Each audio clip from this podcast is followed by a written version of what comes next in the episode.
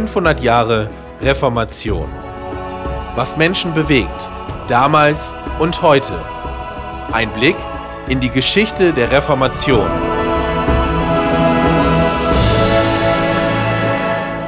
Schön, dass Sie da sind, liebe Hörer. Ich hatte Ihnen eine zweite Sendung versprochen mit Andreas Malessa, dem Theologen, Radio- und Fernsehjournalisten, Buchautor und Texter. Er sitzt mir hier gegenüber. Hallo, Herr Malessa, Hallo. schön, dass Sie Zeit haben.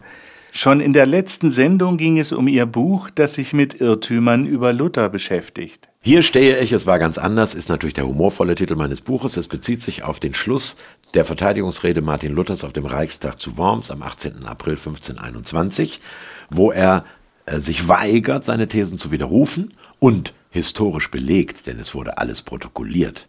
Hallo, es war eine Gerichtsverhandlung gesagt hat, Gott helfe mir, Amen. Das ist protokolliert. Das ist historisch belegt. Ja. Woher der Spruch kommt, er habe gesagt, hier stehe ich, ich kann nicht anders. Das ist ihm wahrscheinlich später in den Mund gelegt worden. Meine These lautet ja, da er die Rede zweimal hielt, einmal in Deutsch, einmal in Latein, der Raum überfüllt war, die Luft schlecht und er Angst hatte, dürfte er geschwitzt haben, erschöpft gewesen sein und sagte zum Schluss vielleicht, ich kann nicht mehr. Wäre auch möglich, ja. Was ist nochmal für Sie das Wichtigste, was Luther uns gezeigt hat? Der Mensch ist unmittelbar und unvertretbar vor Gott. Er kann Gott weder durch Wohlverhalten, Biederbürgerlichkeit und Gesetzestreue bestechen und beschwören, mhm. sondern ist sowohl was das Gelingen seines diesseitigen Lebens als auch seine jenseitige Seligkeit anbetrifft, auf Gedeih und Verderb angewiesen, dass Gott ihm seine barmherzige Gnade, Vergebung und das Heil zueignet. Mhm. Unverfügbar, unverrechenbar, also sola gratia, allein die Gnade. Dieses bekommt der Mensch geschenkt. Warum? Solus Christus, weil alle meine Versäumnisse, mein, äh, mein aktives Schuldigwerden und mein passives Schuldigbleiben Christus am Kreuz kompensiert bzw. getilgt hat. Dieses alles weiß ich aus der Bibel, deshalb ist die gültig, sola scriptura, nicht jedoch hinsichtlich aller kleinteiligen Gebote aus einer ja. äh, archaischen Zeit, sondern durch Christus. Christus öffnet mir die Schrift. Ich lese die Bibel von Jesus her. Und jedes Geh- und Verbot der Bibel muss durch Jesus durch. Solus Christus. Mhm. Und daran darf ich mich halten, darauf soll ich vertrauen, sola fide, das allein der Glaube. Das ist für mich äh, das Wichtigste an Martin Luther, was er gemacht hat, nämlich unsere gesamte religiöse Denke auf die durch Christus geschaffene Gnade, wie sie in der Bibel bezeugt wird, zu äh, konzentrieren und verdichten. Ja, weil er die ganze Angst und ja, Verzweiflung, die er erlebt hat und Nutzlosigkeit des eigenen Tuns dann auf einmal nicht mehr brauchte. Er hat wirklich die Freiheit erlebt, denke so. ich. Man muss sich, und da habe ich mich natürlich gefragt, also ein mittelalterlicher Mönch, der versucht, den stets zornigen, argwöhnischen, äh, übel gelaunten, rachsüchtigen Gott im Himmel, das war ja sein Gottesbild. Ja. Da, da, da springe ich ja vom Balkon, wenn ich ja, das höre. Ja ein ganz furchtbar negatives Gottesbild. Den muss ich milde stimmen durch Verzicht und durch Ge äh, Gesetzlichkeit und mich kasteien und beten und büßen und beichten, bis er irgendwann gemerkt hat, nein, Gott ist bereits für mich, er hat in Christus alles getan. Ich muss ein Geschenk annehmen. Und da kommt dann natürlich sofort unsere Sorge, ja dann kannst du ja moralisch rumsauen, so viel du willst, wird ja alles vergeben. Das Gegenteil ist der Fall. Wenn ich das verstanden habe, verhalte ich mich moralisch. Und zwar nicht aus Angst vor der Hölle, nicht aus Angst vor Strafen, ja, sondern ja. aus Liebe dem ja. Gesetzgeber gegenüber. Das ist die optimale Motivation. Aber wir wissen alle, wie es richtig wäre. Aber warum fällt uns das manchmal so schwer oder oft so schwer? Weil wir immer noch glauben, wir könnten die Freiheit haben ohne die Verantwortung. Ja.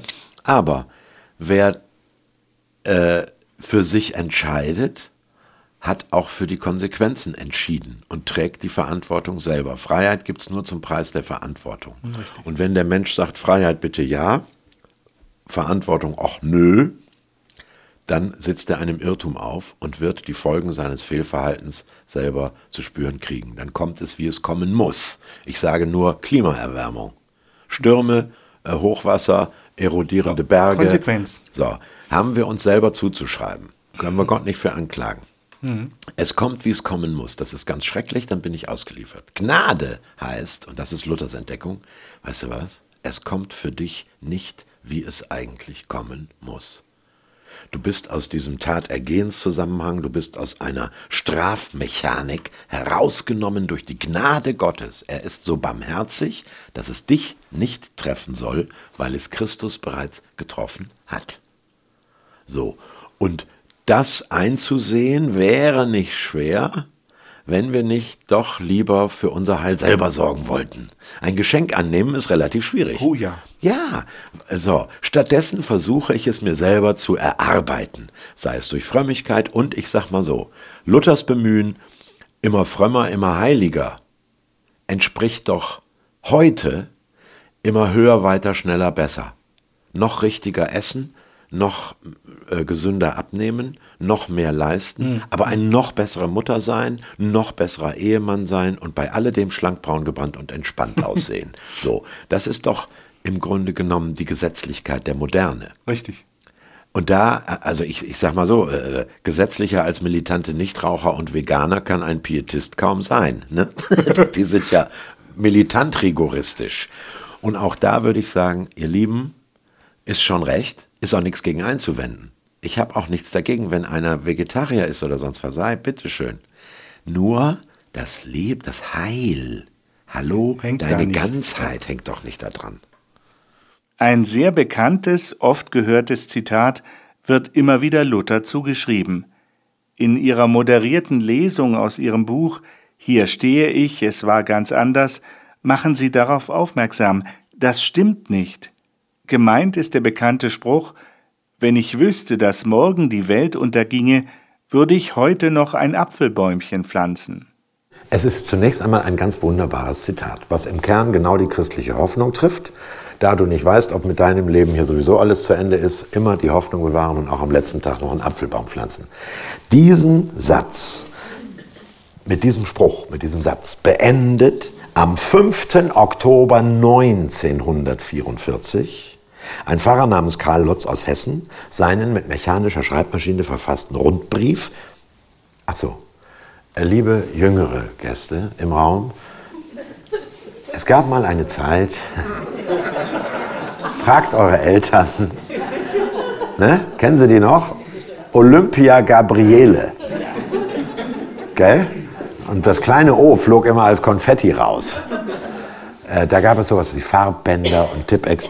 Also, mit diesem Satz beendet Pfarrer Karl Lotz 1944 seinen Rundbrief an Freunde aus der bekennenden Kirche, so heißt eine Bewegung evangelischer Pfarrer und ihrer Gemeinden, die auf einer Kirchenparlamentsversammlung, einer sogenannten Synode in Wuppertal-Barmen Ende Mai 1934 eine sogenannte Barmer, also wegen dem Stadtteil, theologische Erklärung unterschrieben hatten, ein Papier, in der sie sich und große Teile der evangelischen Kirche gegen Adolf Hitlers Nazi-Ideologie und den Rassenwahn und alles Mögliche stellten. Die Unterzeichner und ihre Freunde leben also schon seit zehn Jahren gefährlich. In Deutschland herrschen SS und Gestapo-Terror. Bemerkenswert und ich finde auch bewundernswert an Herrn Lotz ist sein Mut, einen Rundbrief zu schreiben und zu vervielfältigen. Fragen Sie mal Ex-DDRler, das kostete auch dort Mut. Bemerkenswert ist aber auch seine Wortwahl. Zitat, lassen Sie sich durch mein Schreiben angesichts der gespannten Lage unseres Volkes nicht verdrießen. Wir müssen uns wohl nach dem Lutherwort richten und wenn morgen die Welt unterginge. Sieben Monate später ging die Welt unter, zumindest die deutsche, am 8. Mai 1945. Wir fragen uns natürlich, wieso meinte Lotz, das sei ein Lutherwort? Wissen wir nicht, denn weder in der Sammlung der 7000 Tischreden, noch in der Sammlung seiner über 300 Predigten und Schriften, noch in seinen 2585 Briefen, die wir von ihm haben. Das Gesamtwerk Luthers, die sogenannte Weimarer Gesamtausgabe, umfasst rund 80.000 Seiten in 127 Bänden. Sie dürfen es gerne nachprüfen. Ich komme dann nächstes Jahr und frage Sie. Äh, Nirgendwo findet sich der Satz mit dem Apfelbäumchen. Vermutlich hat Lotz ihn irgendwo anders aufgeschnappt und dachte, es sei ein Lutherwort. Als Lutherwort etabliert hat den Spruch ausgerechnet ein Mensch, der gar nicht an die lutherisch-christliche Hoffnung, wohl aber an einen baldigen Weltuntergang glaubte. Der Physiker und fernsehprominente Wissenschaftsjournalist Heumar von Dittfurt. Kennen Sie den noch? Er prangerte technologisch-wirtschaftsliberalen Raubbau an der Natur an, sagte ihren baldigen ökologischen Zusammenbruch voraus und schrieb einen Bestseller. So lasst uns denn ein Apfelbäumchen pflanzen, es ist soweit. Darauf kam sie mal. Das Buch kam 1985 raus. Und ich persönlich, da ich Kinder und einen Enkel habe, bin dankbar, dass es damals noch nicht so weit war. Weshalb mir persönlich Gottfried Benn besser gefällt. Der glaubte 1950 zwar auch, das Apfelbäumchen sei geistiges Eigentum von Martin Luther, er paraphrasierte es aber seelsorglich tröstlich so, was meinte Luther mit dem Apfelbaum? Mir ist es gleich. Sein Untergang war Traum. Ich stehe hier in meinem Apfelgarten und kann den Untergang getrost erwarten. Ich bin in Gott, der außerhalb der Welt noch manchen Trumpf in seinem Skatblatt hält. Haben Sie ein Lieblingskapitel hier aus Ihrem Buch? Oder wollen Sie selber eins aussuchen, über das wir jetzt sprechen wollen? Naja, also mir als evangelischen Freikirchler ja. hat es sehr viel Spaß gemacht, herauszufinden, ob Martin Luther nicht bereits Freikirchen vorbereiten wollte. In seiner ja. Vorrede zur deutschen Messe sagte er, sagt er, die mit Ernst Christen sein wollen, könnten sich ja in den Häusern treffen, das Abendmahl feiern und predigen und so weiter. Äh, aber ich habe noch nicht die Leute dazu. Mhm. Und da zuckte mir innerlich der Zeigefinger und ich wollte aufzeigen und sagen, äh, hier sind die Leute, wir sind das. Nein, Martin Luther war voll und ganz von der Notwendigkeit der Säuglingstaufe oder, oder Babytaufe überzeugt. Ja. Er war definitiv kein Freikirchler, der also dachte, erst muss man sich für Jesus entscheiden und dann diese Entscheidung per Taufe öffentlich dokumentieren, sondern andersrum. Die Kindersterblichkeit war so hoch, die Angst vor der Hölle so groß, dass man nicht gar nicht die Kinder gar nicht schnell genug taufen konnte. Ja, man ging davon aus, wenn das Kind nicht getauft, getauft ist, ist, kommt es verloren. direkt ja. in die Hölle und äh, dieses magische, sowohl Welt- als auch Jenseitsbild, das ist ja ein magisches und mechanisches Bild vom Diesseits und Jenseits. Davon war er so bestimmt, dass er keinen Gedanken daran hatte, eine Freiwilligkeitskirche der Entgläubigen zu gründen. Im Gegenteil, er hatte nichts dagegen, dass Wiedertäufer verbrannt werden. Da ist er auch ganz Kind seiner Zeit und eben kein Aufklärer. Aber er hat natürlich Impulse gesetzt, die letztlich über die Täufer, die Mennoniten, dann später Quäker, die Dissidenten Englands, die Auswanderer zu Baptisten, Methodisten mhm. und Venus Adventisten, glaube ich auch, ja. es heute so alles gibt. Nur, wir Freikirchler sind alles Kinder des 18. und 19. Jahrhunderts. Wir haben mit der Zeit der Reformation historisch objektiv nichts zu tun. Aber wir können die Gedanken weiter transportieren. Das tun wir. Ja, wunderbar. Wenn Sie sagen, äh, die Angst vorm Tod eine Stelle hat mich beeindruckt und ich muss es sagen, ich wusste es vorher nicht in dieser Schärfe. Dass die Amtskirche mit Angst gearbeitet hat, war mir klar. Aber dass ich am Sterbebett, wie die Kirche damals behauptete, durch einen leichten Zweifel bereits mein Seelenheil verlieren könne, das erscheint mir unglaublich. Ja, aber das äh, macht auch im, im Denken der Leute damals Sinn in der schwächsten und in der hilfsbedürftigsten Lage, in der man sein kann. Ja. Fünf vor zwölf, kurz ja. vorm Abnippeln. Ja. ja. Da greift der Satan nochmal richtig zu.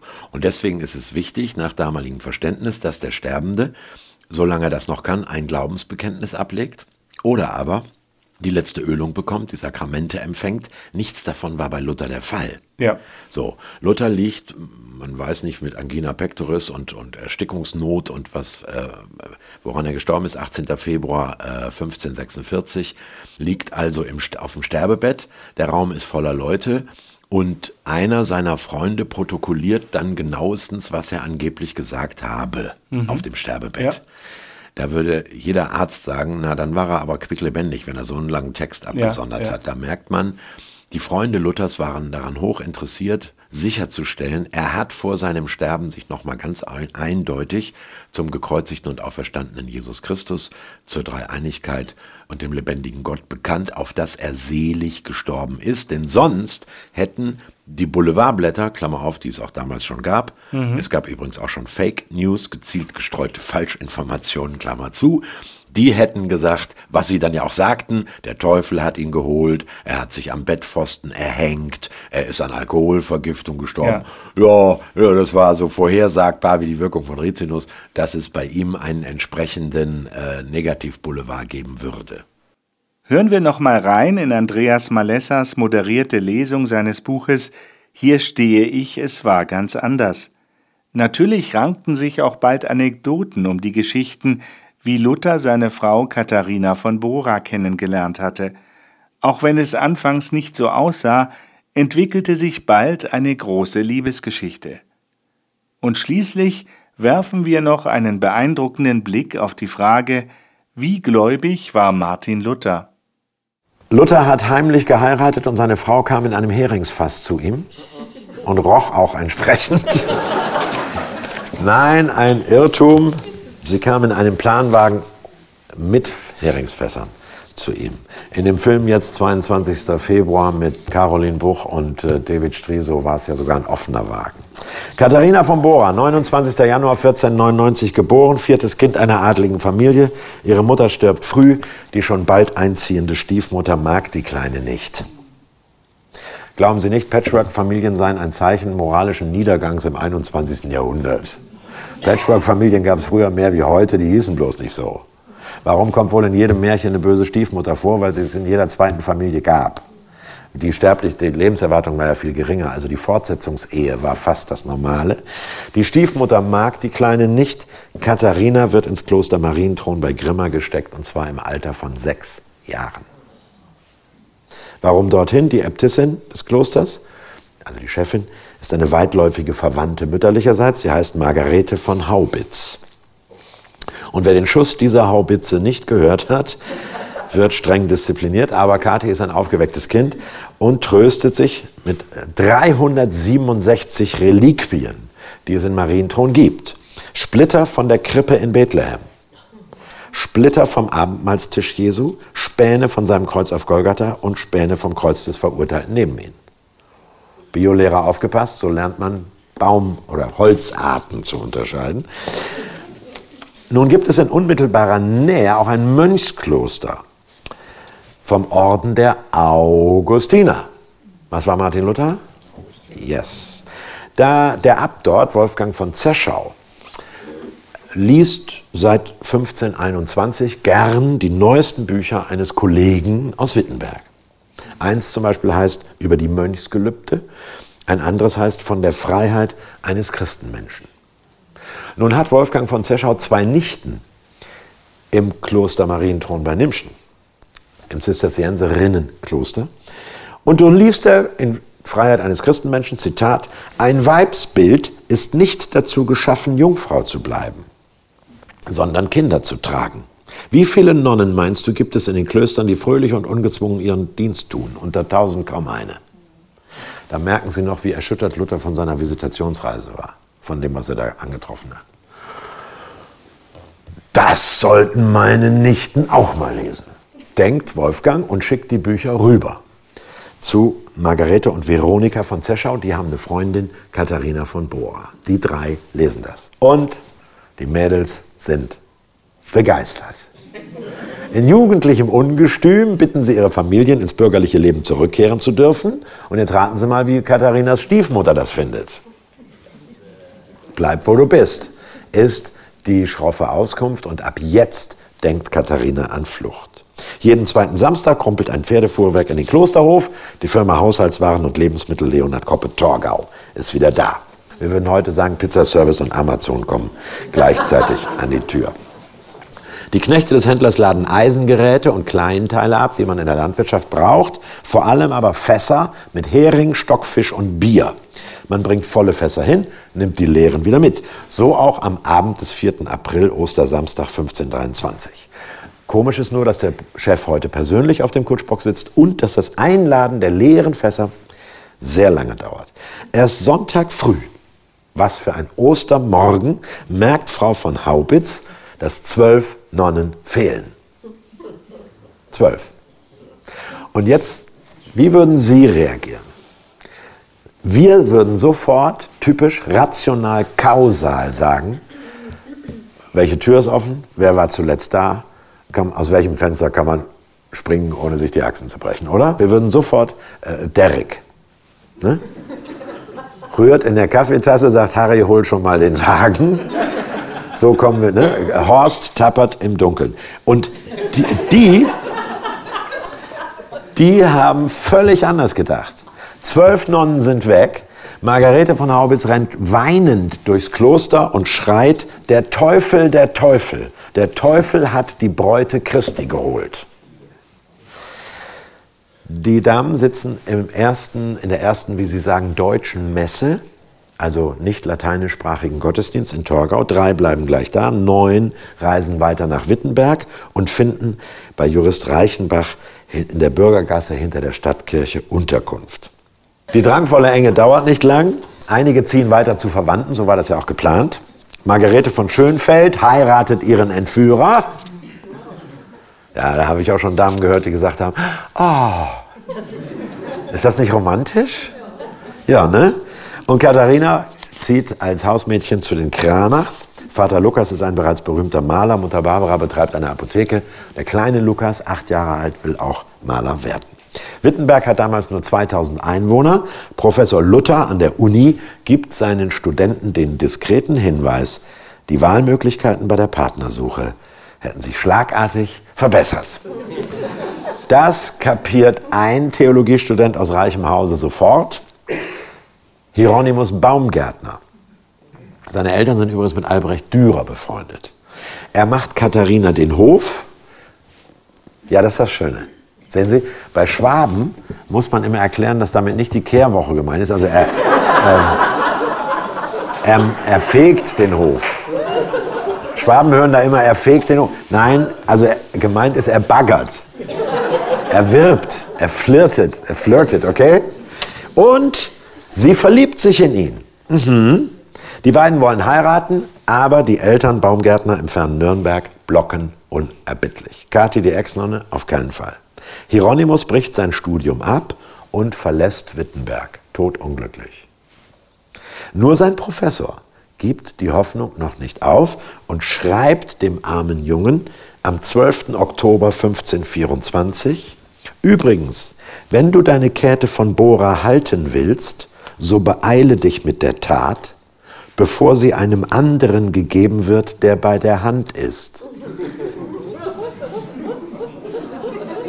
Das ist aber nicht er selber. Denk, da habe ich auch gedacht, nee, der Mann heißt Kaspar Glatz, war mein Rektor an der Uni Wittenberg, ist jetzt Pfarrer in Orlamünde. Luther will die beiden verkuppeln, aber jetzt bockt Katharina. Sie lässt den Verehrer abblitzen. Pfarrer Glatz ist gekränkt, Luther ist sauer, Katharina ist traurig. Sie traut sich nicht, mit dem berühmten Reformator selbst zu sprechen und bittet um ein Gespräch bei Nikolaus von Amsdorf, dem Philosophiedozenten und Freund Luthers. Und dem berichtet sie, dass Kaspar Glatz streitsüchtig und rechthaberisch sei, vor allem aber unehrlich. Heute wissen wir, das Mädchen hat das richtige Bauchgefühl gehabt. Zwölf Jahre später wird Kaspar Glatz aus dem Amt entlassen wegen Unerklärlichkeiten in der Gemeindekasse.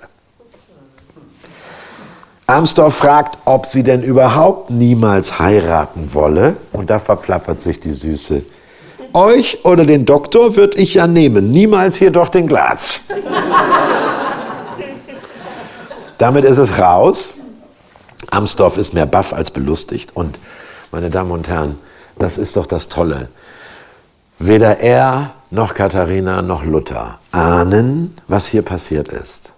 Die Umbrüche die veränderte Denke, die neue Zeit schafft bereits neue gesellschaftliche Verhaltensweisen. Eine Frau sagt, wen sie heiraten will. Sie wird nicht einfach verheiratet. Sie wählt jetzt selbst. Als Amsfeld das Luther erzählt, ist dessen Reaktion noch typisch oldschool. Luther poltert los, stinksauer. Sie ist stolz und hochmütig. Will sie dem Nürnberger denn ewig nachweinen? Es gibt natürlich auch damals schon eine Boulevardpresse. Kat ja, äh, Rufmordmühle. Katholische Blattschreiber hören, eine der Klosterfrauen ist scharf auf den 16 Jahre älteren Luther. Ach so, ja, jetzt wissen Sie, was der Grund der ganzen Reformation war. Und jetzt erscheinen äh, Flugblätter, da steht drauf Wüstling der Fleischeslust, Luther der Nonnenhengst und ähnliches. Luther findet das gar nicht lustig und schreibt am 30. November 24 an seinen Freund Georg Spalatin, Zitat, Bei der Gesinnung, die ich habe, wird es nicht geschehen, dass ich heirate. Nicht, dass ich mein Fleisch und Geschlecht nicht spüren würde.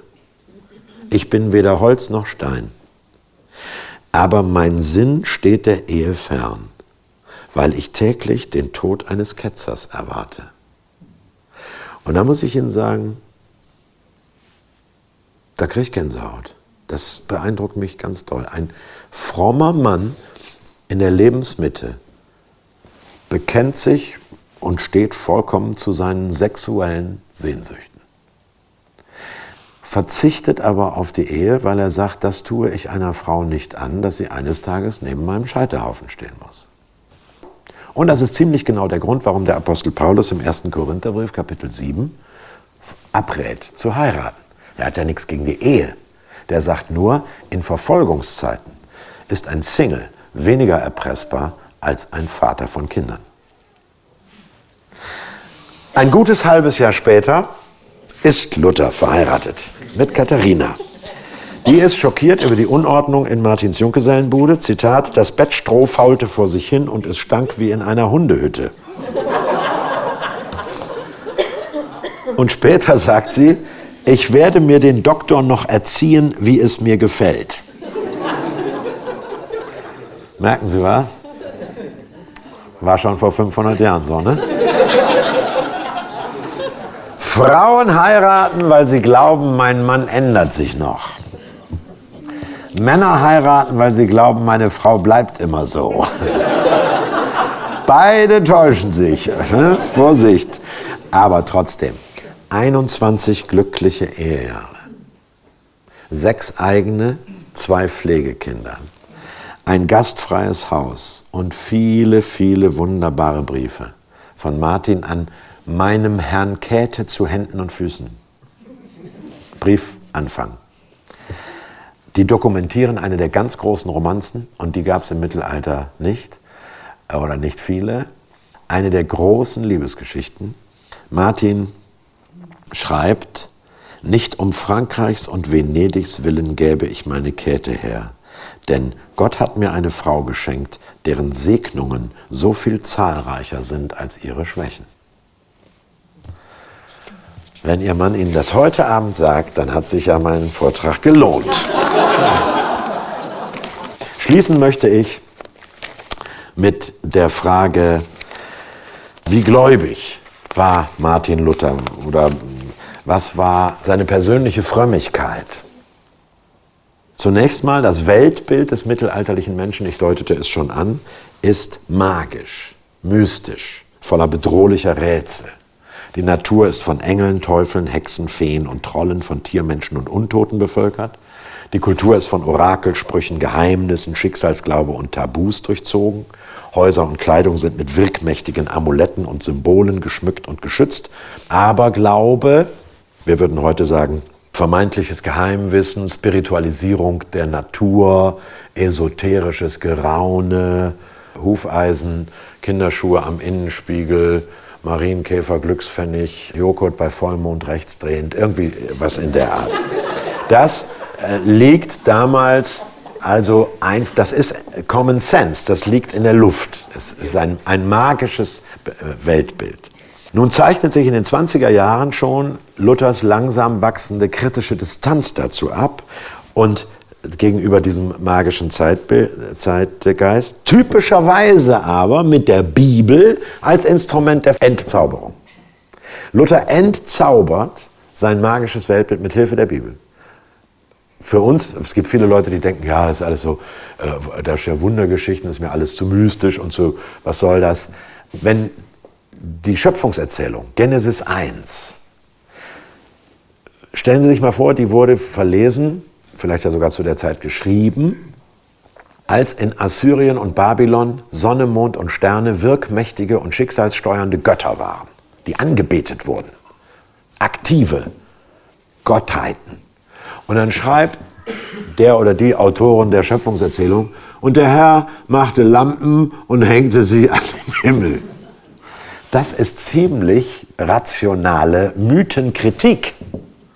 Die Genesis-Geschichte war eine Entzauberung ihrer Kultur.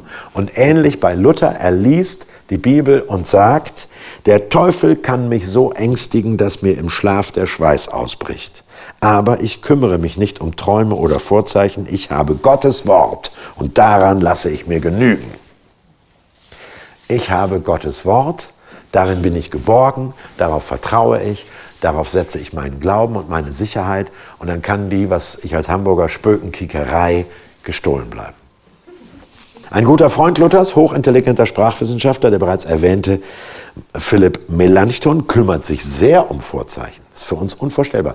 Eine Intelligenzbestie und auch einer der Schöpfer der deutschen Sprache ist so abhängig von den Empfehlungen und Warnungen seines persönlichen Astrologen, dass er sich weigert, mit Martin Luther auf einer Holzbrücke über die Elbe in die Stadt Wittenberg zu gehen, weil es ihm sein Horoskop verbietet. Hm? Luther schlägt vor, in einen Gasthof diesseits der Elbe einzukehren und sagt, Zitat, der Melanchthon schaut in die Sterne. Ich schaue auf den Boden meines Bierkrugs. Das Ergebnis ist bei uns beiden dasselbe. Philipp will nicht nach Hause, weil er Angst vor dem Wasser hat. Ich will nicht nach Hause, weil ich noch Lust auf ein Bier habe. Durch seine Psalmen- und Römerbriefvorlesungen seit 1513 ist Martin Luther immer mehr auf die zentrale Bedeutung Jesu von Nazareth aufmerksam geworden, dass nämlich er, der Christus und nur er Gottes Wesen und Willen repräsentiert, uns offenbart, zeigt und in Kraft setzt, dass eben Christus durch die Auferstehung von Gott bestätigt und autorisiert ist, allen Menschen Sündenvergebung und Befreiung und Heil und das ewige Leben zu schenken. 1520 in der bereits erwähnten Schrift von der Freiheit eines Christenmenschen und 1521 durch seine Übersetzung der Evangelien gewinnt Luther auch ganz persönlich ein Vertrauens, eine Vertrauens- und Liebesbeziehung zum Auferstandenen.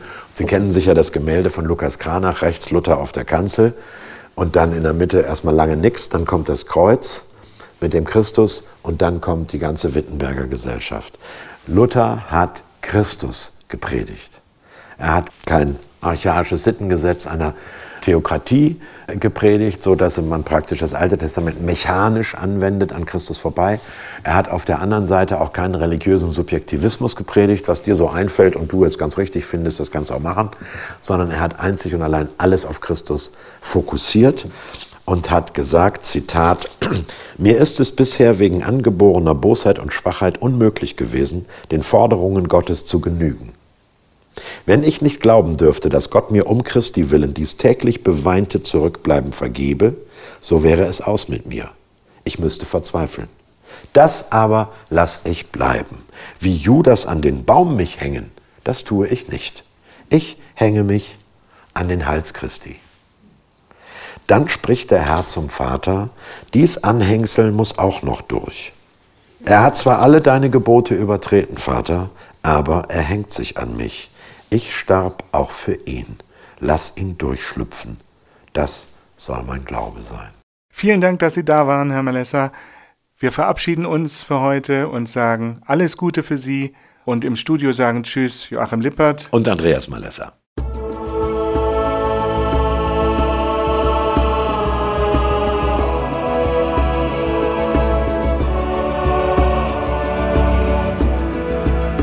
Hörten die Sendung 500 Jahre Reformation. Was Menschen bewegt, damals und heute. Ein Blick in die Geschichte der Reformation.